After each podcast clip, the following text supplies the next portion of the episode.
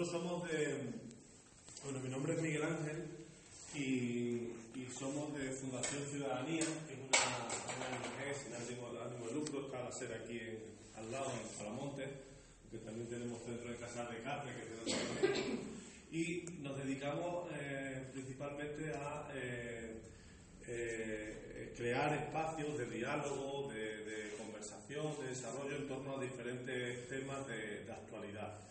En estos momentos tenemos una, subvención de un proyecto de educación para el desarrollo de la Agencia Extremeña de Cooperación Internacional para sensibilizar y capacitar a diferentes colectivos sociales sobre eh, los objetivos de, desarrollo del milenio, los ODS.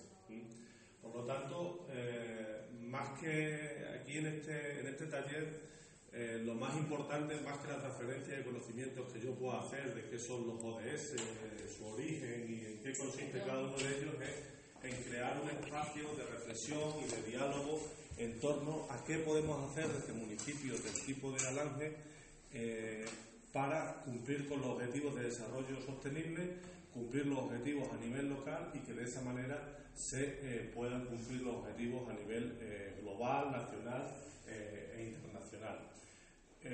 Este taller que, hacemos por la mañana destinado al personal municipal y a cargos electos y junto con el que hacemos por la tarde a sociedad civil y empresas, al final nosotros con esas propuestas elaboramos un informe que facilitamos al ayuntamiento y en aquellos temas de interés que considere y que puedan aunarse con otros ayuntamientos que coinciden en esas temáticas, pues poder eh, facilitar desde, Fundación Ciudadanía trabajar juntos en, e, esas líneas o, crear incluso una red de municipios ODS.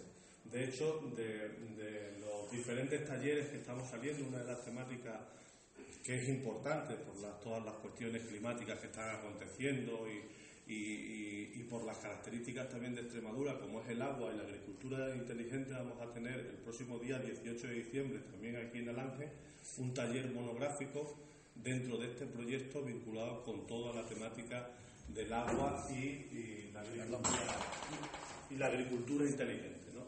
Entonces, eso es lo que pretendemos, no venir, dar una charla y irnos, sino crear un informe de de las propuestas que vosotros, vosotras mismas eh, podáis, eh, podáis exponer y a partir de ahí pues, pues continuar eh, trabajando. Imagino, ¿habéis escuchado hablar de los objetivos de desarrollo sostenible?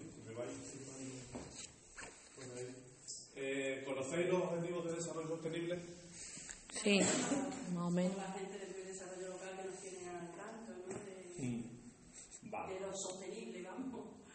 Vale, bueno, pues vamos a ver un poco cuál es el, el, origen de, de, los ODS y a partir de ahí vamos a ver cómo, eh, qué es lo que se denomina la localización, que es identificar acciones concretas que desde un municipio o desde lo local, mejor dicho, se pueden llevar a cabo para cumplir con estos objetivos y luego en cada uno de los objetivos cuáles pueden ser una idea de cuáles pueden ser esas acciones eh, concretas que podemos llevar a cabo.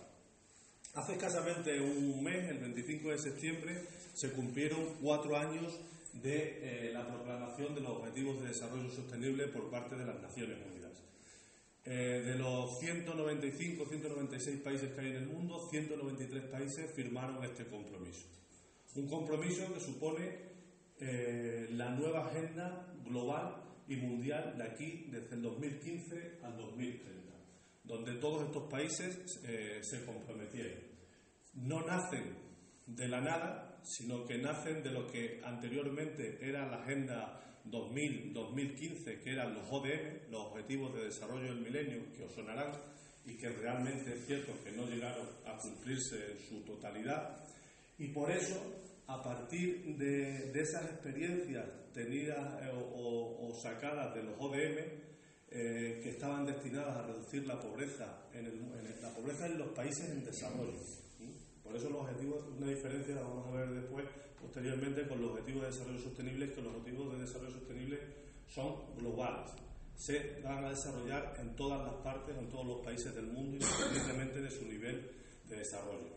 Bueno, viendo un poco ese, esa no consecución de objetivos por parte de los desarrollos del milenio, se produce un proceso de participación eh, colectiva a todos los niveles, nunca visto por la ONU, que dura tres años. Desde el 2012 al 2015, todos los países del mundo, los diferentes niveles de gobierno, todas las organizaciones del sector privado, empresas, fundaciones, todas las organizaciones de la sociedad civil, eh, comunidades de base, comunidades campesinas, comunidades indígenas en todos los lugares del mundo, inician un proceso de participación que finaliza con la proclamación el 25 de septiembre de 2015 con los Objetivos de Desarrollo Sostenible. Eh, en estos Objetivos de Desarrollo Sostenible la ONU le da un papel muy importante a los gobiernos locales.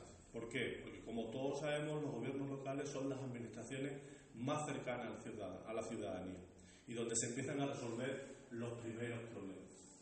También la naturaleza inclusiva de estos objetivos, es decir, que se cuenta con la participación de todos los sectores, hace que el papel de los ayuntamientos, de los gobiernos locales, de las ciudades, sea, eh, sea muy importante. Porque primero le va a dar legitimidad para llevar a cabo acciones vinculadas con los ODS, pero también le va a legitimar para exigir a las administraciones de rango superior marcos jurídicos, normativas y ayuda para poder eh, desarrollar estas propuestas que cumplan con los objetivos de, de desarrollo sostenible.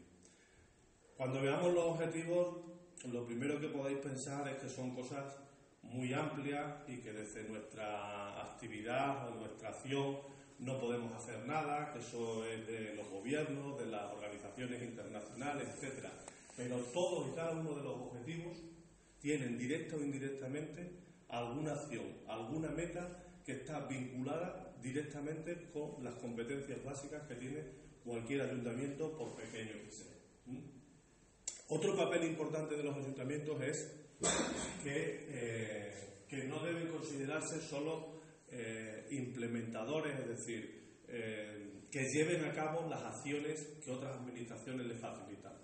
No sé aquí, la alcaldesa lo puede por ejemplo, en la Diputación de Cáceres, imagino que, también aquí, porque las diputaciones hacen acciones muy paralelas, en la Diputación de Cáceres hay un compromiso de que todos los, para que eh, todos los municipios de la provincia cambien sus luminarias tradicionales a luces LED. Imagino que aquí también se está haciendo. Son fondos que vienen. También un compromiso con el cambio de con las depuradoras de aguas residuales. Han firmado convenios ahora por las dos diputaciones con con la Junta para, para, trabajar todo el tema de aguas residuales, etc. Bueno, esas son acciones que vienen desde arriba y los ayuntamientos los pueden implementar. Pero otra de las acciones que tienen que hacer los ayuntamientos es identificar, es lo que vamos a ver, identificar acciones que puedan llevar a cabo y ejercer también de lobby, una especie de lobby para cambiar las normativas o proponer cambios en las normativas y en los marcos jurídicos que les permitan desarrollar estas acciones vinculadas a, los, a los ODS. Esos son los 17 Objetivos de Desarrollo Sostenible. ¿eh? El primero es eh, la erradicación de todas las formas de pobreza en las personas. El segundo está vinculado con todo lo que tiene que ver con la erradicación del hambre y la seguridad alimentaria. El tercero, con garantizar una salud buena a toda la ciudadanía. El cuarto, vinculado con la educación, garantizar que todos los niños y niñas en el mundo tengan acceso a la educación pero no solo eso, sino que todas las personas tengan la posibilidad de educarse a lo largo de toda la vida. Hoy en día, por ejemplo, vamos a sufrir eh, procesos con el cambio, con el, mm, con el mercado laboral, donde van a surgir empleos que ni siquiera ahora mismo conocemos y otros muchos se van a destruir. Entonces, la posibilidad de que las personas se puedan formar a lo largo de toda la vida en esos nuevos empleos, se puedan reciclar para conseguir trabajo, las personas que quedan desempleadas, las personas que no han tenido acceso a la educación, etc. El 5, vinculado con, toda la, con todo lo que tiene que ver con la igualdad de género, la igualdad entre hombres y mujeres, la igualdad real. Sabemos que tenemos más o menos conseguida la, igualdad normativa, jurídica, pero trabajar por la igualdad real y por la violencia, eh, eh, contra la violencia de, de género. El 6, como veis, es una competencia básica directamente de los ayuntamientos, garantizar el saneamiento y el agua potable a toda la ciudadanía. El 7 tiene que ver con las energías renovables, garantizar que las personas tengan acceso a la energía, que no exista pobreza energética. Hace dos días venía en el periódico Extremadura que 12.300 personas en Extremadura han solicitado ayuda para el pago de servicios básicos como luz, agua, gas, calefacción. Esas personas tienen nombres y apellidos y viven en los ayuntamientos. Los ayuntamientos pueden identificar también perfectamente a esas personas para poderle ayudar. Otras cuestiones vinculadas con, las energías renovables, lo que acabamos de decir de las luminarias LED, muchas más acciones que veremos después. El 8 está eh, relacionado con empleo digno y crecimiento económico, que todas las personas tengan acceso a un empleo digno que les permita obtener recursos para evitar eh, caer en situaciones pues, de, vulnerabilidad, eh, de pobreza, etc. Como veis, los objetivos, y los vamos a ver luego, que se agrupan en áreas temáticas, muchos, la consecución de, muchos de ellos depende en, el logro y en la consecución de los otros. Es decir, son, los objetivos son multifactoriales y multidimensionales, se, retroalimentan unos a otros. Es decir, por ejemplo, eh, estar en una situación de pobreza puede provenir de no tener una buena salud o de no tener empleo y viceversa. No tener empleo te puede generar problemas de salud o, o problemas de pobreza. Es decir, la consecución de uno alimenta a los otros. El 10 es la reducción de las desigualdades. Como veremos antes, una de las cosas importantísimas de los ODS es que se pueden medir. España ya se ha sometido a una auditoría eh, externa el año pasado para ver en qué grado de cumplimiento estaba con respecto a los ODS.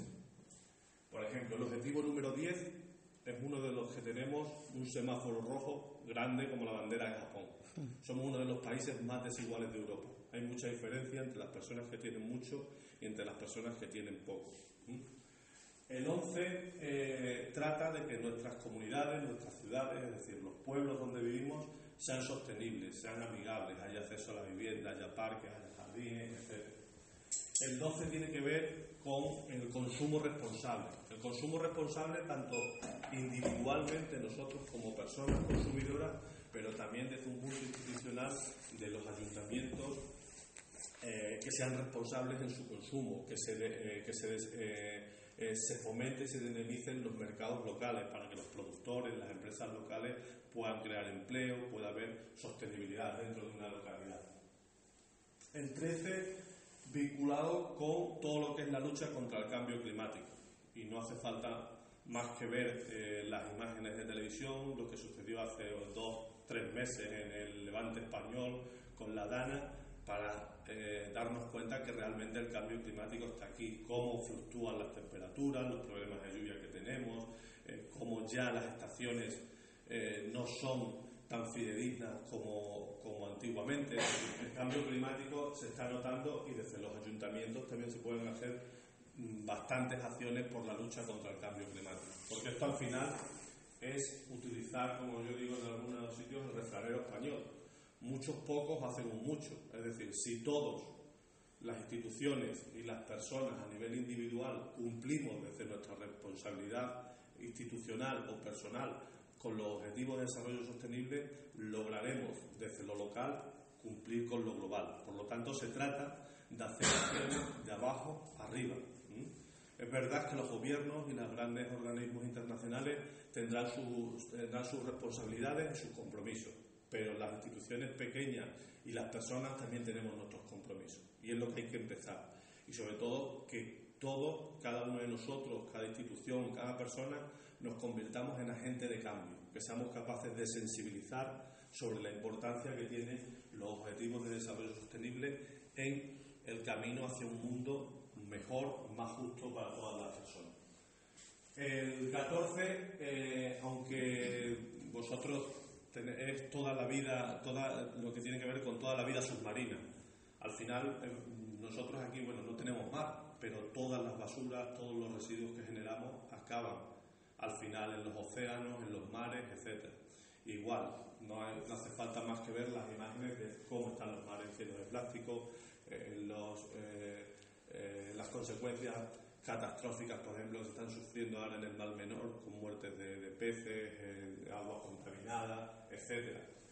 El 15 tiene que ver con todo lo que es la protección de nuestra biodiversidad, la flora, la fauna terrestre. Nosotros, por ejemplo, aquí Alange es una población que tiene mucha vinculación con el agua y todo ese ecosistema para eh, temas de desarrollo local, turismo, eh, mantenimiento del municipio es muy importante. Proteger todas esas cuestiones es, muy, es vital. El 16 tiene que ver con lo que se denomina paz y justicia, vivamos en entornos libres de violencia, que los ayuntamientos traten, eh, traten no, no sean transparentes, no sean corruptos y tengan, eh, eh, tengan buenas, buenos modelos de conductas hacia, hacia la ciudadanía, posibilitando procesos de participación, como pueden ser, por ejemplo, los presupuestos participativos, otras acciones que, que muestren la transparencia de su gestión a la, a la ciudadanía. Y el 17 son alianzas, es decir, es recordarnos que no estamos solos, que tenemos que generar sinergias, tenemos que generar colaboraciones, tenemos que generar cooperación entre las diferentes instituciones para conseguir los objetivos. Por ejemplo, en el tema de eh, el tema o, las cuestiones que tienen que ver con la biodiversidad, el cuidado del agua, las cuencas hídricas, etcétera. Un río, un pantano, no acaba en un término municipal. Normalmente se crean lo que se llaman los corredores medioambientales. Eso significa que necesitamos de la gestión compartida con otras instituciones, ya sean las confederaciones hidrográficas responsables de los ríos, ya sean los otros municipios por donde pasan, ya sean las administraciones provinciales o regionales. Es decir, tenemos que aprender a cooperar, a, crear eh, alianzas para que entre todos y todas podamos cumplir estos, estos objetivos. Voy a poner un pequeño vídeo para que veáis mejor qué es lo que pretende la ONU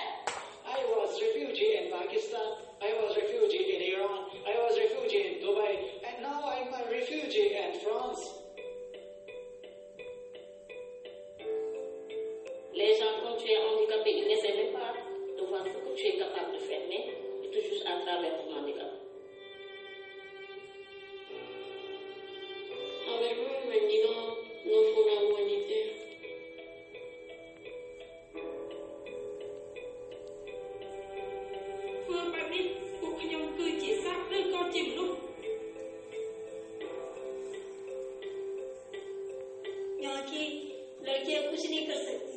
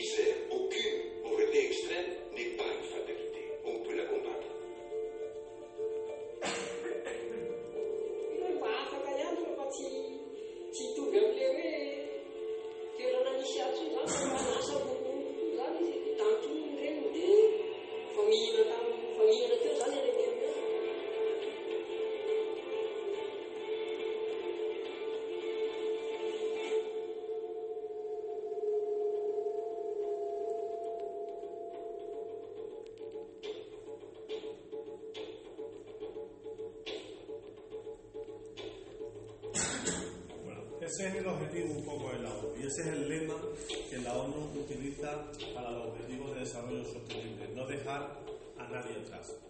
Por eso los objetivos de desarrollo sostenible, como decía antes, a diferencia de los objetivos de desarrollo del milenio, se desarrollan en todo el mundo. Porque en todo el mundo hay gente que lo está pasando mal, hay, hay gente que está en situación de vulnerabilidad, hay eh, pobres, etc. Por lo tanto, lo que pretende es empezar primero por esas personas.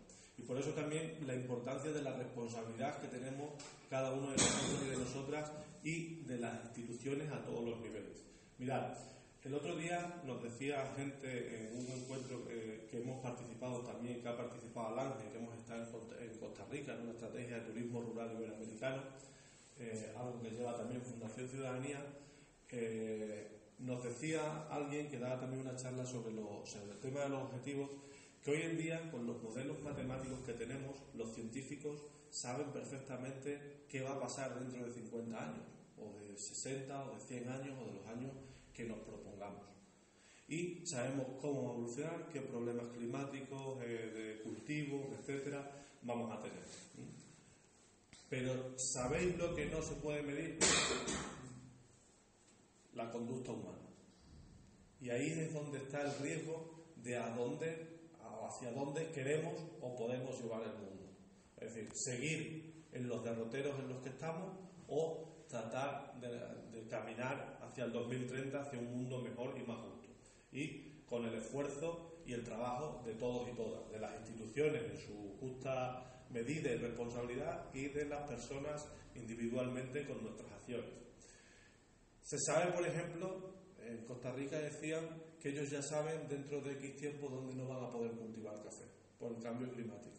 Se sabe que en 50, eh, que en unos años la reducción de la producción de trigo a nivel mundial va a reducirse un 15%, con lo que eso implica para la alimentación de muchos países donde es un alimento eh, básico. Habéis visto ahí en una de las imágenes del vídeo que 30.000 personas diarias son desplazadas por conflictos. Bueno, pues se prevé que en los próximos 50 años, algo de lo que no se habla mucho, más de mil millones de personas sean refugiadas climáticas por inclemencias del tiempo, inundaciones, desertización, etc.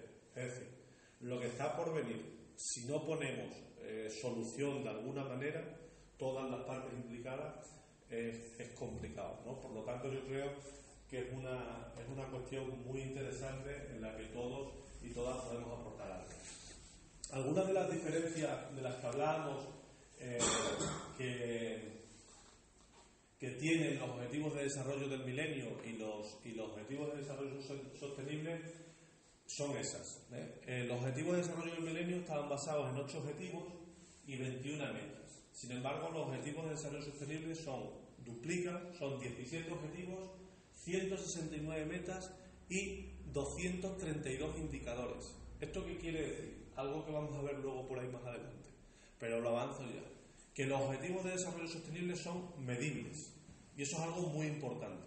Nosotros podemos medir la evolución y cómo vamos avanzando en cada uno de estos objetivos y en, y en las metas correspondientes que tienen. De hecho, eh, no sé si hay aquí gente del área de desarrollo que haga proyectos. Muchas veces nos encontramos con dificultad con los datos. El INE, el Instituto Nacional de Estadística, ya tiene una pestaña creada con los 17 objetivos, las metas que tiene cada uno de los objetivos y en qué grado de cumplimiento estamos. Como os decía antes, ya hay estudios a nivel nacional, hay estudios también comparativos de comunidades autónomas, donde está Cáceres y Badajoz, y hay estudios de las 52 capitales de provincias de España, donde están las ciudades de Cáceres y Badajoz, y los estudios de las comunidades autónomas, donde está Extremadura, con respecto a otras comunidades autónomas. ¿eh? Por lo tanto, algo muy importante es que nosotros vamos a poder medir el impacto que tienen estas acciones. Y hay unas mediciones periódicas que nos van diciendo si vamos consiguiendo esos objetivos o no los vamos, o no los vamos consiguiendo. El otro día tenía también una noticia, por ejemplo, en respecto a la utilización de energías fósiles. Decían que los países no se estaban comprometiendo, estaban incumpliendo los acuerdos de París y estaban utilizando el doble de energías fósiles acordadas en París. O todos sabemos, por ejemplo, también la negativa de Estados Unidos a cumplir con los objetivos del cambio climático, de la cumbre de París, de Kioto, eh, de esto. ¿no? Es decir, es verdad que hay gente que está poniendo palos en las ruedas, pero a pesar de eso tenemos que seguir caminando hacia ello. Eh, los objetivos de desarrollo del milenio, cuando se, se implementaron, cuando se decidieron poner en marcha, fue un enfoque descendente. ahí lo que se hizo fue una decisión de los gobiernos con reuniones de alto nivel donde se dijo tenemos que actuar contra la pobreza y en los países en desarrollo, nada más. Sin embargo, como os comentaba antes, los objetivos de desarrollo sostenible cambian la visión. Es un enfoque ascendente. Empiezan a consultar desde abajo a todas las organizaciones que he comentado antes, sector privado, eh, diferentes niveles de gobierno, etcétera, durante tres años. Durante tres años se hacen reuniones deliberativas e inclusivas de todos los sectores de la sociedad en todas las partes del mundo y se llega a la finalización en 2015 con la proclamación de estos 17 objetivos o estas 17 hojas de ruta que son transversales, que abarcan prácticamente todas las cuestiones de nuestra vida para eh, conseguir un mundo mejor. Ellos, los objetivos de desarrollo del milenio, como os decía, luchaban solo contra la pobreza. Aquí el desarrollo sostenible. La agenda integral integrada en tres niveles. Se, se, trata de atajar los problemas que hay desde un punto de vista social, desde un punto de vista económico y desde un punto de vista eh, medioambiental, que son las tres patas del desarrollo sostenible. Si cualquiera de esas cuestiones no las atajamos, el desarrollo eh, flojea. Eh, los ODM se implementaban en los países en desarrollo y los ODS, como hemos dicho, a toda la población mundial. Son, son universales. Por eso de inclusivo y tal lo hemos visto. Otra cosa muy importante, cuando eh, se analizaban los resultados de los objetivos de desarrollo del milenio, la, eh, la medida estadística o el enfoque estadístico que se utilizaba era solo diferenciar entre, entre las diferencias o las comparaciones entre el mundo rural y el mundo urbano. Y el mundo rural y el mundo urbano en el mundo es muy diferente. No, los conceptos que nosotros tenemos aquí de ruralidad no se aplican igual en América Latina, en África o en otras partes del mundo. Con lo cual no teníamos eh, una, una medida clara de cómo habían impactado las diferentes soluciones que se habían acometido. Sin embargo, el enfoque que se le quiere dar a los objetivos de desarrollo sostenible es que el impacto de las medidas de cada uno de esos objetivos y de las acciones que se lleven a cabo relacionadas con ellas sea, se midan en una dimensión local. Es decir, que podamos localmente en cada municipio, en cada, comunidad, saber cómo hemos impactado y cómo hemos evolucionado en cada uno de esos aspectos desde que se, eh, eh, empiezan a aplicar acciones vinculadas a los objetivos de desarrollo sostenible en los diferentes periodos en los que se van viviendo. Para mí, personalmente, este va a ser uno de los problemas a nivel local, porque no tenemos todavía suficientes sistemas de medición a nivel local. Cuando las personas que hemos hecho proyectos, que buscamos datos, buscamos información, muchas veces nos encontramos que los datos, la mayoría de las veces, están desagregados a nivel provincial, pero a nivel local no. Con lo cual también se genera una oportunidad para que a lo mejor de forma mancomunada haya profesionales que analicen datos, que se encarguen de recopilar datos y los analicen. El tener datos es una herramienta eh, buenísima para cualquier persona eh, que va a tomar decisiones, para un ayuntamiento, para una corporación municipal, para un equipo técnico que tiene que hacer proyectos, etc. Con lo cual, el tema de los datos es muy importante. De ahí lo que decía antes, la importancia de que sean medibles, que los objetivos son medibles a través de esos 232 indicadores. Se miden con indicadores como la EPA, el AROPE, el indicador Eurostat a nivel europeo, cada uno de esos, en función de, lo que queramos medir, hay, hay 232 indicadores que nos van a ir diciendo si cumplimos o no cumplimos. Cuando en los objetivos de desarrollo del milenio no había 62 indicadores. Otro aspecto eh, diferenciador entre unos objetivos y otros es que los objetivos de desarrollo del milenio, los fondos que se utilizaban eran los fondos destinados a cooperación internacional. Recordáis que el objetivo, cuando se hablaba de la cooperación internacional, era que los países llegasen al 0,7% de sus presupuestos para aplicar la cooperación internacional. Nunca se llegó. España, como mucho, creo que estuvimos en el 0,5% y con la crisis caímos en picado. Con los objetivos de desarrollo sostenible hay dos cosas que hay que decir, que es verdad. Que no hay, primero, que no hay eh, una obligatoriedad jurídica por parte de los gobiernos de cumplir con estos objetivos, pero se supone que si hay una voluntad de firmar ese acuerdo, eh, se va a hacer. Y por otro, tampoco hay un presupuesto específico destinado. Lo que se hace es que todos los recursos nacionales se pueden utilizar para atajar los objetivos de desarrollo sostenible, porque como habéis visto son cuestiones muy transversales y acciones que competen prácticamente a todas las competencias de cualquier nivel de, gobierno. Lo que sí es claro que son objetivos muy claros, muy concisos y que podemos eh, ver su evolución. Al final, lo que tratan los objetivos de desarrollo sostenible es trabajar en cuatro áreas temáticas. Cuatro áreas temáticas, una destinada a lo que es todo lo relacionado con las personas, es decir, erradicar todas las formas de pobreza en la persona y garantizar que las personas, eh, independientemente del lugar del mundo donde vivan, tengan una calidad de vida y una vida digna. Eh, atajar todos los problemas que estamos generando en el planeta para generar eh, o para lograr que las generaciones futuras, pero cuando hablamos de generaciones futuras no estamos hablando ni de nuestros hijos ni de nuestros nietos, sino los que vienen mucho más de atrás tengan la garantía de poder estar o poder seguir viviendo en un planeta amigable, eh, habitable, etc.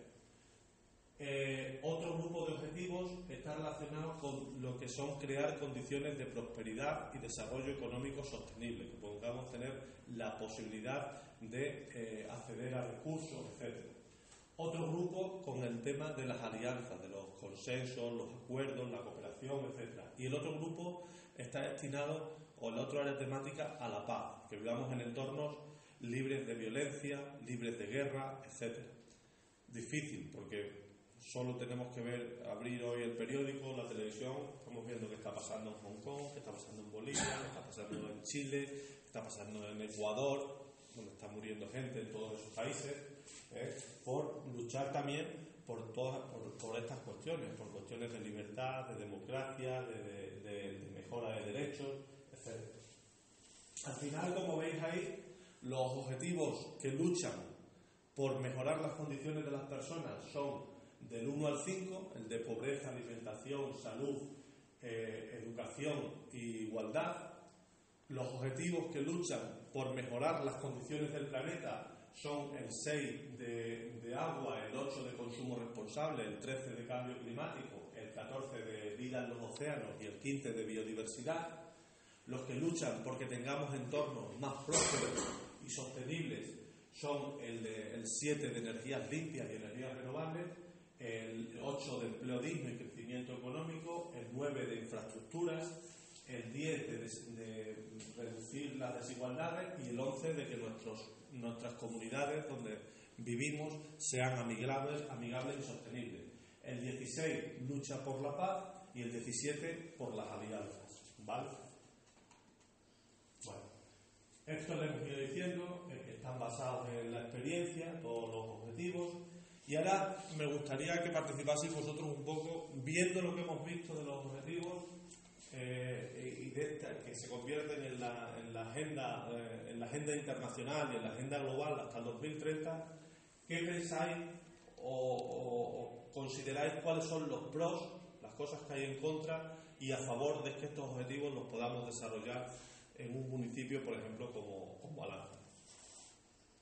Pues yo creo que una de las cosas principales es la, la concienciación entre los ciudadanos, las administraciones y, entre todos, porque al final hay que hacerlo entre todos, ¿no?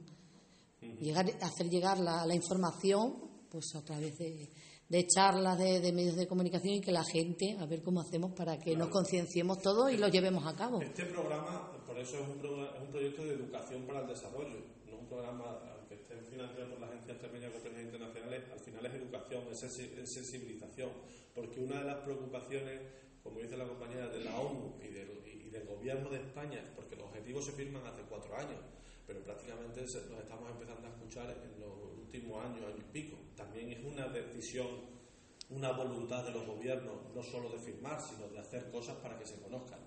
Entonces, al final, por eso nosotros también diferenciamos los talleres, que hay gente nos dice, ¿y por qué no juntáis todos los talleres?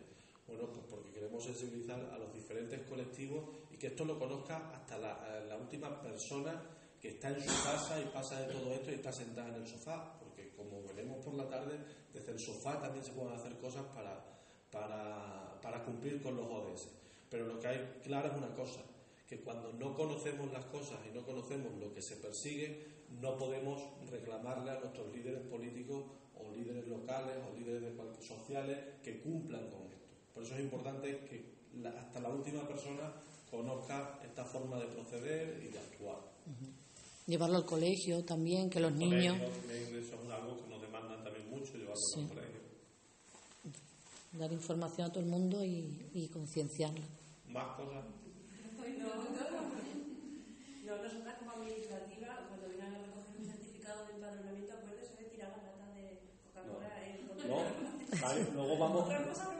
No, sí, sí hay cosas. Por ejemplo, desde los, los vamos a ver luego puntualmente en cada una de las acciones.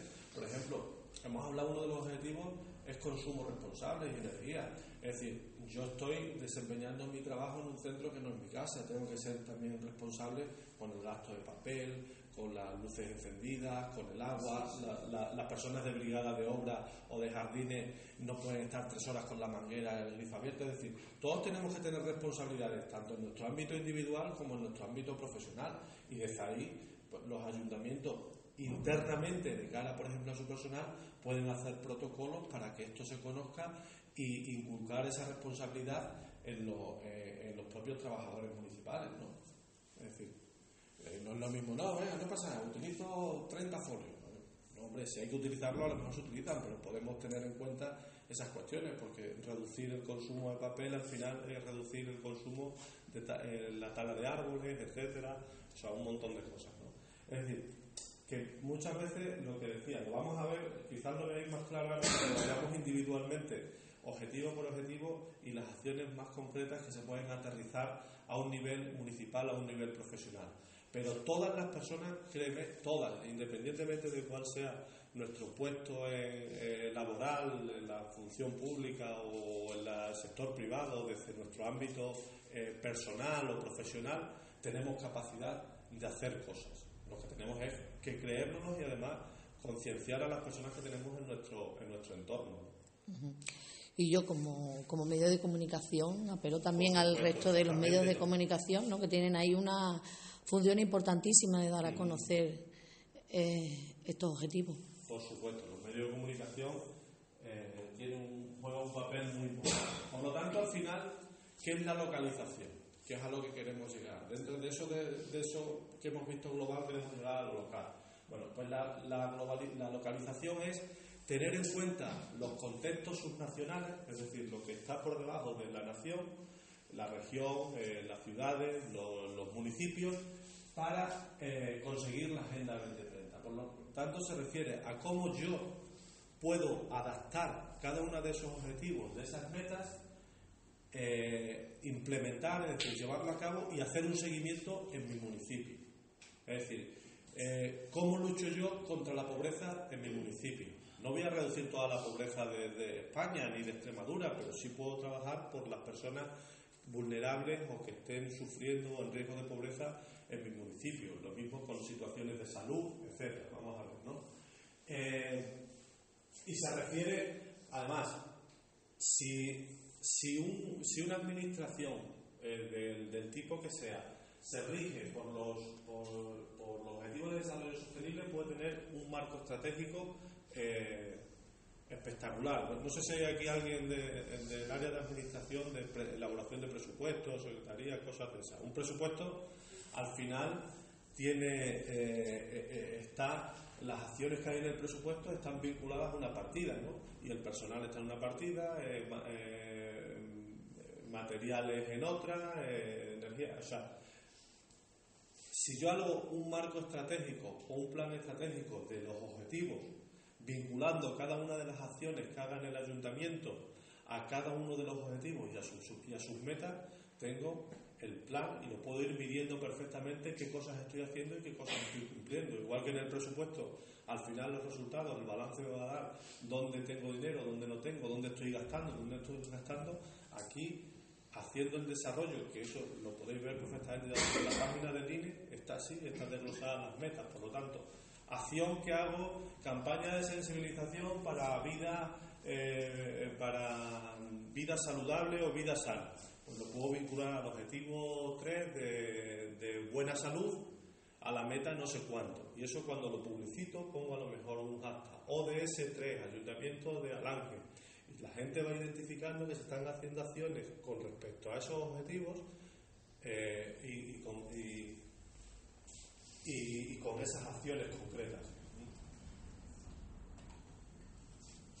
Bueno, ¿qué importancia tiene la, la localización? Lo que os decía, que todos los objetivos tienen directamente alguna acción que podemos llevar a cabo a nivel municipal. El secretario general de la ONU decía que si, eh, que si la consecución de los objetivos de desarrollo sostenible no se consigue en las ciudades o en los pueblos, es decir, a nivel local, no se puede conseguir a nivel, a nivel global. Es decir, si en las esferas inferiores no cumplimos con lo que tenemos que hacer, al final globalmente no se va a cumplir. Eso, está, eso es evidente. Es verdad que, que, las ciudades o los gobiernos locales al final no tienen todos los recursos para llevar a cabo esto. Pero también es cierto que donde viven las personas son las ciudades y en los pueblos. Por lo tanto, los recursos, las inversiones se van a hacer en mayor medida en esos, en esos municipios. Con lo cual, si yo tengo identificadas perfectamente las acciones que quiero llevar a cabo y las tengo vinculadas a cada uno de esos objetivos o de esas metas, me será mucho más fácil conseguir recursos, ya que eh, se va a posibilitar a través de los objetivos de desarrollo sostenible que yo pueda movilizar más recursos. Al final, los objetivos de desarrollo sostenible no es más que una hoja de ruta ¿eh? donde yo tengo perfectamente identificadas todas las acciones que puedo hacer, me ayudan también al darlo a conocer a la población en general, a sensibilizar a la población y que la población se comprometa con los objetivos del gobierno local para llevarlo a cabo y sepa también de las dificultades, porque al conocer las cosas también las personas son conscientes de las dificultades que tiene lograr esos objetivos. Y entonces, entre todos, poder eh, sumar esfuerzos para, para hacerlo. Si el municipio por alguna cuestión también decide colaborar en acciones de cooperación al desarrollo, teniendo los objetivos de desarrollo sostenible, también se le puede convertir en una hoja de ruta, en un intercambio de buenas prácticas respecto a lo que se está haciendo aquí y se están haciendo en, otros, eh, en otros países. Como decía, el cumplir también o buscar el cumplimiento de los objetivos de desarrollo sostenible da legitimidad al ayuntamiento o a los gobiernos locales para poder reclamar acciones y ayudas para cumplir con los objetivos. Es decir, si mi gobierno nacional firma un acuerdo de compromiso de cumplimiento de los objetivos. Los gobiernos subnacionales, en este caso regional, provincial, etcétera, también lo están firmando y me están exigiendo a mí como localidad que cumpla con esto, le digo, hey, me tendréis que ayudar, porque además hace poco, en septiembre, se firmó un pacto de la mayoría de alcaldes de Extremadura con el gobierno de la Junta de Extremadura por los objetivos de desarrollo sostenible. Es decir, esto no tiene que quedar en papel mojado. Esto no puede ser una moda como sucedió ya hace tiempo con las Agendas 21 y Muriel. Esto tiene que suponer un cambio de filosofía, un cambio de, eh, de, hacer, de enfrentarnos y de hacer, de, hacer las cosas. Y de hacer las cosas sobre todo con un objetivo común, que caminemos en el 2030 hacia un mundo, hacia un mundo mejor. Bueno, y vamos a entrar un poco más en, en materia ahora concretamente de lo que podemos hacer en relación a cada uno de los objetivos, qué acciones se pueden llevar a nivel, a nivel local. El, objetivo número uno, eh, recordáis que era poner fin a la pobreza en, en todas las formas y en, todas sus formas y en todo el mundo. ¿no? Dice, bueno, consiste, este objetivo consiste en que tratemos de aumentar con las medidas, con las acciones que llevemos a nivel local, los ingresos de las personas eh, más vulnerables o más pobres dentro de una, de, una, de, una, localidad y que tengan acceso a los servicios básicos. Como decía antes, ¿quién mejor? ¿Qué va a venir? Eh, ¿La Diputación de Badajoz o, o, la Junta de Extremadura a identificarme a mí aquí en Alange quiénes son las personas que lo están pasando peor? Eso lo tendrá perfectamente identificado el ayuntamiento, seguro que lo tiene bien identificado a través de los servicios sociales. No sé si hay aquí gente de los servicios sociales, pero bueno, seguro que los servicios sociales tienen una relación de las personas que están en situación de vulnerabilidad. ¿Qué puede hacer el ayuntamiento de eso? Y en ese aspecto. Y se ha hecho. Los ayuntamientos, por ejemplo, eh, con la, durante el periodo de la crisis, tenían partidas presupuestarias donde ayudaban a personas que tenían problemas para pagar determinados servicios básicos o acceder a una cesta básica de la compra, en ayudarles en esas cuestiones. Es decir, eso es una acción, por ejemplo, ODS para erradicar la pobreza. A través de los planes de formación o de desarrollo económico local que hace el ayuntamiento, también se posibilita que esas personas puedan trabajar, se puedan formar para, eh, para conseguir un empleo, etc. Es decir, se hacen muchas acciones que van orientadas a paliar las situaciones de pobreza de, de esas personas, garantizarles los servicios básicos. Es decir, una persona que se encuentra en situación de pobreza y no puede pagar la luz, el agua, etcétera, bueno, pues tratar de que no se le corten todos esos servicios. El ayuntamiento de alguna manera es responsable de, de esas acciones. Por lo tanto, eh, eh, vemos cómo en relación al, al ODS 1 de, poner fin a la pobreza, sí hay acciones que se pueden hacer a, a nivel, a nivel local. ¿Mm? El objetivo 2 es poner fin al hambre y lograr la seguridad alimentaria. Consiste en garantizar que todo el mundo pueda beneficiarse de una dieta saludable, nutritiva durante todo el año. A lo mejor aquí no hay problema realmente de, de que una persona no pueda comer nada en muchos países del mundo sí, y un logro es que por lo menos puedan comer una comida al día.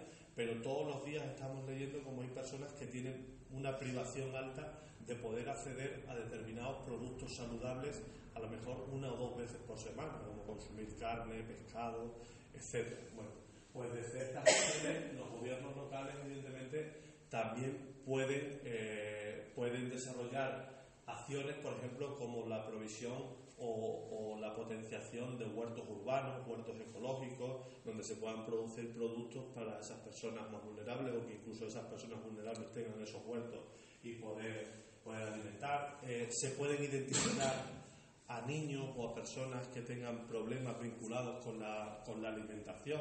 Por ejemplo, uno de los problemas y que más preocupa a los organismos internacionales, a los países, a la ONU, es la obesidad se pueden hacer campañas de sensibilización sobre comida saludable, cursos de comida saludable, desayunos saludables en los colegios, etcétera. Se pueden detectar a lo mejor personas mayores que porque están solas pueden tener también problemas de desnutrición, evitar esas situaciones.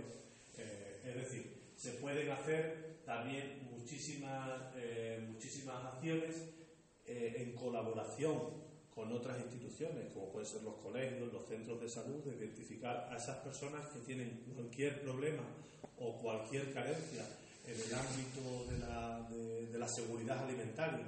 Porque cuando hablamos en el ODS de reducir el hambre, no estamos hablando solo de no tener hambre, sino de seguridad alimentaria también, de garantizar que los alimentos que consumimos están en buen estado, etcétera. Campañas de sensibilización también a través de las organizaciones de consumo, eh, etcétera. El 3 eh, consiste en garantizar una vida sana y promover el bienestar de todas las personas, ¿no? independientemente de la edad que tengan. Consiste en ayudar a las personas a vivir más tiempo y en mejores condiciones. Aquí van desde los programas que podemos potenciar o hacer para eh, hacer deporte o tener una vida sana, hasta algo muy importante como es ayudar a la prevención del SIDA, que es algo que preocupa mucho a las Naciones Unidas y que está preocupando además porque se están reduciendo los fondos que hay para la lucha contra ello. El otro día decía, bueno, ¿y de Falange podemos ayudar a eso? Sí. El otro día me comentaba, por ejemplo, el alcalde de, Hoyos, cuando fui a verlo para hacer el programa, porque tenemos que ir en diciembre, que ellos estaban haciendo acciones de este tipo en colaboración con Fundación Triángulo, que te hace gratuitamente la prueba rápida de detección del, virus del VIP. Y Hoyos es un pueblo de Comalange, pequeñito, en la Sierra de Gata y además como era pequeñito publicitaron para que más pueblos de la Sierra de Gata se pudieran sumar a las pruebas y fue en éxito y contento. Es decir, se pueden hacer acciones. Otros pueblos, el otro día me decían en Piornal que también van a hacer una acción parecida de eso. pero hay cantidad de acciones vinculadas a la salud o buenos hábitos de salud que se pueden promocionar y se pueden desarrollar desde desde el ámbito municipal. También en colaboración con los centros de salud, eh, etcétera, se pueden identificar a personas o situaciones eh, que se puedan también, eh, en las que el ayuntamiento pueda ayudar o pueda, o pueda colaborar. cuestión muy importante en esto también es, por ejemplo, que en los entornos donde vivamos dentro del pueblo, que los pueblos, y más en Extremadura, solemos tener buena calidad de vida, pero por ejemplo, eh, reducir el tráfico en los pueblos. No se trata de la almendra central de Madrid, pero el policía lo sabe. Vamos a tomar un café hasta con el coche a un bar que está a 200 metros. Pues a lo mejor hacer, hacer eh, calles o en determinados sitios que sean peatonales, potenciar que las personas sobre todo aquí nos desplacemos en bicicleta, nos desplacemos andando, todo eso al final eh, genera entornos de vida sana y saludable. Perdona, ahí se ha hecho una acción muy importante, por lo menos para las madres, que antes subían los coches hasta el colegio y, ahora se ha cortado y, es una acción magnífica, de verdad. Pero, además está generando, y eso Fenomenal. seguridad en, los niños y en las personas que van al colegio, porque la gente a veces, recordemos todos los hemos hecho, nos metemos hasta el final para dejar a nuestro hijo o nuestra hija en la, en la puerta. No dejaban dentro, sino también con el coche. Bueno, el, el cuatro que tiene que ver, como hemos dicho, con garantizar la educación, desde los municipios se pueden hacer eso, los eh, típicos o, muchos cursos de formación que se hacen para personas desempleadas y garantizarles que se puedan reciclar y encontrar un nuevo trabajo para, bueno, pues para evitar caer eso, la pobreza o en, situación de exclusión o de, o, de riesgo. La propia formación, lo, decías antes, la propia formación que puede posibilitar el ayuntamiento a sus trabajadores y a sus trabajadoras para reciclarse, para que puedan eh, acometer mejores funciones profesionales, incluso la posibilidad de ascender, eh, de ascender profesionalmente, la posibilidad que le puede dar el ayuntamiento, por ejemplo, a personas que se estén formando en otros cursos en hacer prácticas para que esas personas también aprendan y puedan conseguir un empleo, los programas de educación de adulto o, de, o de otras cuestiones de formación a lo largo de la vida que se hacen desde los ayuntamientos también está vinculado con el objetivo eh, número, número 4. El 5, que consiste en acabar con la, la, violencia y la discriminación de las mujeres. Ejemplo, aquí que tenemos al policía local, las acciones que hacen los policías locales, la formación que hacen en prevención de violencia de género, es una acción municipal directamente vinculada con garantizar el cumplimiento de este objetivo en el que hay ahora mismo aquí, por ejemplo, estáis, casi todas sois mujeres, menos él y yo que somos hombres. Eso el que en, determinados puestos de trabajo, en que en las corporaciones municipales, eh, en que en las direcciones de las empresas, etcétera, haya mujeres, es muy importante porque es un referente positivo para niñas y jóvenes de que las mujeres pueden lograr eh, cualquier puesto de trabajo, pueden desempeñar cualquier labor igual que el hombre, porque lo que se trata es de conseguir una igualdad real y no normativa o jurídica solo. La posibilidad que dan los ayuntamientos de que las mujeres trabajen en empleos donde están subrepresentadas. Es fácil ver en los ayuntamientos, en las brigadas de obra o de jardines, a mujeres que cumplen las mismas funciones eh, que los hombres. Es decir, desde, seguramente desde la mancomunidad, desde la oficina de igualdad, se dan charlas, se hace sensibilización, todas esas acciones vinculadas a trabajar o a luchar por la igualdad y la prevención de la violencia eh, son acciones municipales que se hacen para cumplir con este, con este objetivo. El, el, tema del agua. El tema del agua, eh, como, como, bien sabéis, eh, es, una, es una competencia básica del ayuntamiento. El ayuntamiento tiene, la, tiene la competencia municipal de, de, hacer que el agua potable llegue a cada una de las viviendas en buenas condiciones, etcétera. Pero bueno, ¿cuál puede ser el problema del agua para nosotros? No es el que le demos un grifo y se haga algo, a que eso lo tenemos, pero en otros muchos países eso no pasa. Pero tal y como está la situación y como estamos viendo con el cambio climático, nuestros problemas pueden ser la gestión y el uso adecuado del agua.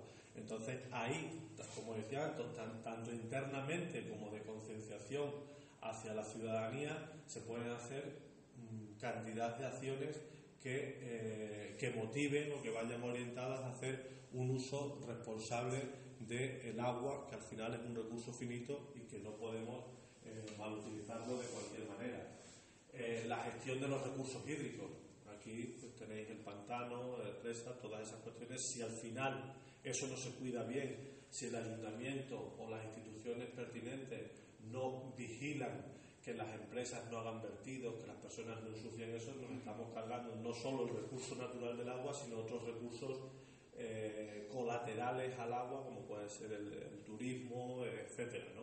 Por lo tanto, hay muchas acciones vinculadas al agua que dentro de las competencias municipales eh, se, pueden, se pueden llevar a cabo. Me podéis interrumpir en cualquier momento. Eh, el objetivo número 7 consiste en garantizar que todo el mundo tenga acceso a la energía verde.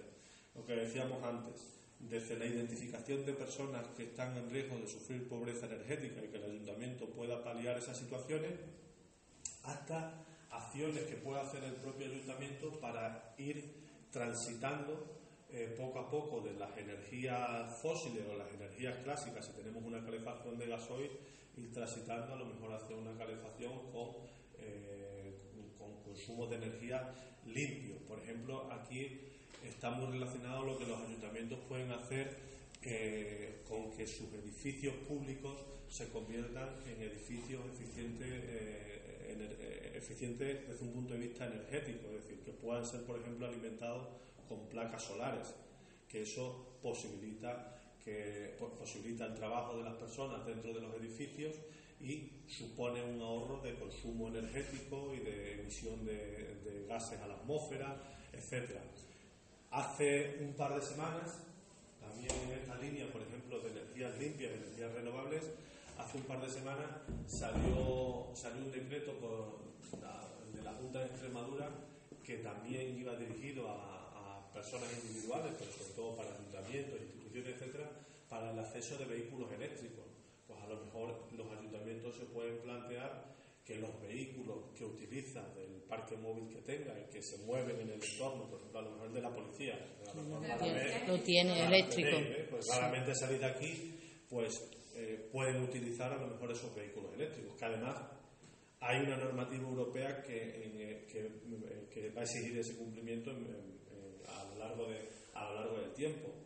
Sensibilizar, por ejemplo, para que la ciudadanía también tenga viviendas eficientes energéticamente que hay ayudas de la Junta de Extremadura para, eh, pues para ese tipo de cuestiones, para eh, climatizar las casas, cambiar las ventanas, etcétera, para que perdamos la, mínima energía eh, posible. los protocolos que decía antes que puede tener el ayuntamiento para informar a los trabajadores y trabajadoras en el uso responsable de las energías, intentar evitar las luces encendidas, no utilizar las luces o aparatos en stand-by necesariamente. A lo mejor cuando nos vamos por la noche hay aparatos que, o ordenadores que se pueden apagar y no quedarse con la lucecita esa roja en stand-by, que eso genera, por ejemplo, también mucho consumo y mucho, mucho gasto. Es decir, puede haber eh, lo que comentamos del cambio de las luminarias tradicionales por luminarias LED, es decir, hay muchas acciones que se pueden hacer con energías limpias. En la medida de las posibilidades del ayuntamiento, lo que decía, si tenemos mm, lo mismo que ha sucedido con los coches, determinados servicios municipales funcionando con energías contaminantes, si eso se puede ir cambiando poco a poco. O imaginaros que en los servicios municipales hay lavanderías industriales o utilizan electrodomésticos. Esos electrodomésticos se van cambiando y irlos sustituyendo por eh, electrodomésticos de triple, de triple A, que sean menos contaminantes, que generen menos consumo, el 8 eh, consiste en crear puestos de trabajo dignos y oportunidades económicas para todos. Bueno, los gobiernos locales a, partir de los diferentes programas que tienen, y muchos de estos programas que vienen de otras administraciones, tratan de que esos puestos de trabajo sean dignos y sean de calidad. Otra cosa es igualar las condiciones o, tratar de que no existan diferencias salariales entre las personas, ni entre hombres y mujeres, ni entre diferentes personas ocupando el mismo puesto. Es decir, aunque una persona venga por otro contrato o por otro programa, que si desempeña el mismo trabajo que su compañero y su compañera, garantizar que esos salarios sean iguales y sean justos. Aquí eh, eh, también eh, se, facilita, o los gobiernos locales tienen la posibilidad de, a través de los programas, como decíamos antes, de desarrollo económico local, facilitar pues, que personas en riesgo de exclusión o con poca experiencia, etcétera, desempeñen trabajo en el ayuntamiento pues, para ir adquiriendo formación, experiencia y que, puedan, seguir consiguiendo, consiguiendo. También, eh, como está orientado al, crecimiento sostenible, eh, el cuidar las empresas locales, asesorarles, etcétera, sobre todo en las vinculadas al turismo y que el turismo se, se, se convierta en algo sostenible y no que al final eh, sea un arma de doble filo para la, localidad. En algunas, habéis escuchado, en algunas localidades turísticas donde, por ejemplo, el precio de la vivienda sube porque hay demasiados eh, pisos de alquiler, etc. aquí ese no es el caso, ¿no? pero en otra cuestión que se haga un turismo sostenible, lo que decíamos antes de si, por ejemplo, el sector turístico, hostelero o demás personas no cuidan el entorno, al final eso se te vuelve, se te vuelve en contra. ¿no? El objetivo número 9 está orientado a que tengamos infraestructuras resilientes promover la industrialización inclusiva y sostenible, fomentar la, innovación. Básicamente aquí dentro de, las administraciones o de los gobiernos locales lo que más se puede hacer es apoyar la creación de empresas con recursos locales o recursos endógenos, pequeñas empresas ya sea de carácter innovador o de otro tipo, pero apoyar la creación de empresas a nivel local y fomentar el acceso a las nuevas tecnologías a todas las personas de la localidad. Que las personas puedan acceder eh, libre y gratuitamente a Internet en diferentes puntos públicos. Para eso también hay ayudas europeas, para poner antenas Wi-Fi y que las personas se puedan conectar en la biblioteca, en parques, en el ayuntamiento, jardines, etc. El posibilitar eso es una de, de las funciones que puedan hacer los, los ayuntamientos. El 10, como decía, es reducir la desigualdad y cuando hablamos de reducir la desigualdad dentro de una misma localidad, entre localidades o dentro de un mismo país y entre países. Aquí sería reducir la desigualdad entre las personas que viven dentro de, la comunidad. Eso se hace también, como hemos comentado, bueno, pues eh, facilitando el acceso al empleo de esas personas, eh, las que están en riesgo de exclusión, personas vulnerables, eh, minorías, etcétera, facilitando también pues que esas personas puedan hacer prácticas laborales, Aquí en España los ayuntamientos no tienen mucha capacidad fiscal, es decir, no pueden generar impuestos para eh, impuestos para reinvertir en determinadas en determinadas acciones, pero sí a lo mejor que algunos remanentes eh, presupuestarios o alguna, eh, algún dinero que pueda tener lo pueden reinvertir en cuestiones sociales para crear programas de empleo, ayuda o puestos de trabajo para personas en, riesgo, en riesgo de, riesgo de, exclusión social. ¿no? Eh, también eh, se reducen las desigualdades facilitando que personas en riesgo de exclusión o, minorías que pueda haber en las localidades puedan acceder a cargos electos o puedan acceder a cargos de responsabilidad y de decisión, porque si no, si siempre están mandando las mismas personas, etcétera, se está excluyendo a personas que pueden eh, también aportar soluciones.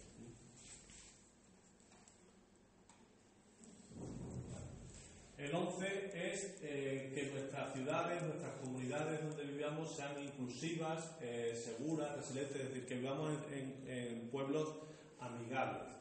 Aquí va desde todo lo que es el mantenimiento de parques y jardines y el facilitar a la ciudadanía que tenga espacios de ocio, de esparcimiento, etcétera, hasta generar eh, políticas de, acceso a la vivienda para la posibilidad de que, pues, la vivienda sea un derecho y que, que todas las personas puedan tener, eh, puedan tener una, vivienda, una vivienda digna. Eh, las cuestiones que hablábamos referidas al tráfico o a, la contaminación en los lugares, el poner el valor, el patrimonio cultural y natural, natural de los ayuntamientos, etc. Es decir, todas las acciones que vayan encaminadas a que nuestros pueblos sean saludables, sean habitables y la gente eh, pueda vivir eh, bien en ellos. El 12, eh, todo lo que tiene que ver con el consumo, con el consumo responsable. Consiste en reducir el impacto que vamos a crear al, planeta produciendo y consumiendo solamente lo que necesitamos. Aquí lo que comentábamos antes de los protocolos internos para un consumo responsable, por ejemplo, de los insumos que utiliza el ayuntamiento, tanto de energía como de, eh, material consumible, como pueda ser papel, eh, toner, etcétera.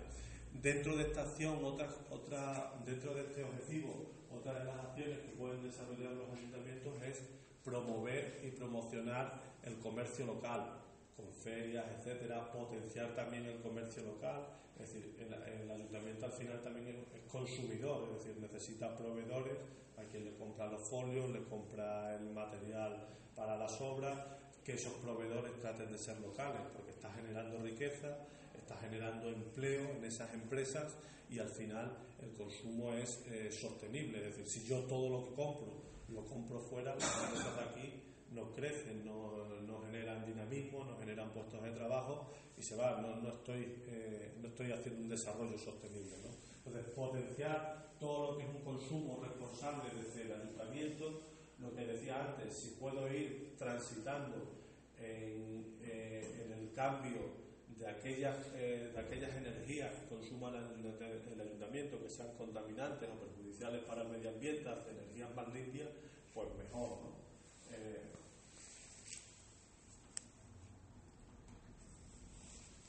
el 13, eh, todas las acciones que podamos hacer vinculadas a erradicar los efectos del cambio climático en los gases invernaderos. Aquí sobre todo, bueno, pues campañas de, de sensibilización y utilizar eh, en la medida de lo posible todas aquellas energías que sean eh, menos, menos, menos contaminantes.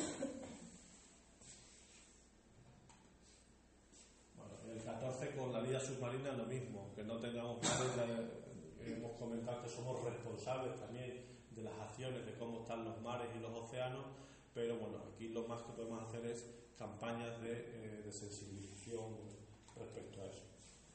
El 15, eh, el cuidar y el mantener toda nuestra biodiversidad, nuestra flora y nuestra fauna, los ayuntamientos sí que tienen eh, bastantes competencias en, esas cuestiones, sobre todo eh, en, lo que son los vertidos, los vertidos a los ríos, a pantanos, al campo, etcétera, el cuidado de que se, el cuidado en la gestión de los residuos, que se cuiden. Hay una capacidad que sí tienen los ayuntamientos, que es la de, y se lleva por España, que es la de hacer que el que contamina paga, es decir, el que no cumple con las normativas medioambientales y, contamina ríos, medio ambiente, no, no, recicla o no gestiona bien los residuos, etcétera, se le pueda, se le pueda eh, multar, etcétera. Y es muy importante también lo que hemos dicho. Eh, el, cuidado y el mantenimiento de los corredores medioambientales mediante la gestión con otros municipios eh, a los que también pertenezcan esos espacios naturales, o esos ríos, o esos pantanos, etc.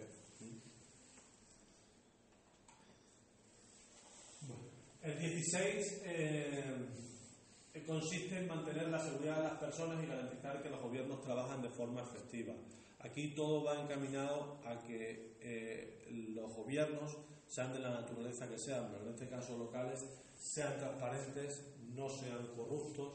Y por ejemplo aquí hay, acciones como la realización de protocolos de transparencia, donde por ejemplo un ayuntamiento, entre otras cosas, puede eh, mm, explicar transparentemente a la ciudadanía qué hace con los regalos que recibe de proveedores o, o hacer acciones participativas, como comentaba antes, los presupuestos participativos y las partes del presupuesto que sí se puedan someter a participación ciudadana, decidirla entre la ciudadanía, eh, generar entornos aunque vivamos en, en, entornos locales que sí tienen un nivel de seguridad bastante alto, generar entornos donde haya seguridad, donde las personas se sientan cómodas, se sientan seguras. Es decir, estas cuestiones, eh, a lo mejor hace tiempo decir esto en un pueblo, si aquí no pasa nada, pero ¿quién nos iba a decir a nosotros que en Badajoz hace dos días iban a haber metodologías de ataque prácticamente como sicarios, ¿no? Dos tipos en una moto intentando disparar a alguien en un coche. O sea, la inseguridad también es algo que a la gente le preocupa generar esos entornos seguros. Bueno, pues también es, cómodo y algo a, través de las, de las fuerzas o de, de, las fuerzas locales de seguridad, de las policías locales, los ayuntamientos pueden incidir eh, en eso. Y el 17 es, eh, como he comentado, buscar, eh, como hemos comentado antes, buscar todo tipo de alianzas para eh, lograr estos objetivos. Desde el trabajo que se hace a nivel de mancomunidades, los grupos de desarrollo, eh, la colaboración con, con, los gobiernos regionales, con gobiernos provinciales, etcétera. Es decir, todos esos acuerdos mm, con el objetivo de cumplir con, con los ODS. Y esto es más o menos, no sé si tenéis alguna duda, alguna pregunta, alguna aportación. ¿Eh? Yo quería preguntar, cuando has hablado del que contamina pagas, si eso está legislado para que se pueda aplicar. O... Sí, eh, los ayuntamientos tienen competencia a través de las ordenanzas municipales de eh, poner sanciones por el incumplimiento de determinadas acciones. Es decir, seguramente en la gestión de residuos, que será una de las cosas que más pasen, ¿no? si no se utilizan adecuadamente los contenedores o no se, eh, no se tira la basura en el contenedor correspondiente, o en la, en la gente que tiene animales y hacen sus necesidades en la calle, tú a través de una ordenanza municipal puedes regular esa, ese tipo de sanciones, o empresas que hacen vertidos ilegales, que vierten a los pantanos, imagino que está, además, no conozco la orden, pero imagino que, que alguna otra cosa muchas veces es el cumplimiento de esas ordenanzas, que nos pasa a veces en el pueblo, como nos conocemos, no, nos gusta denunciar o, decir ese tipo de cosas. Pero la ahí sí, igual que en la capacidad fiscal es más limitada en los ayuntamientos, esa capacidad sancionadora de ordenanzas sí la tiene un ayuntamiento. Os voy a dar un pequeño cuestionario para que me cumplimentéis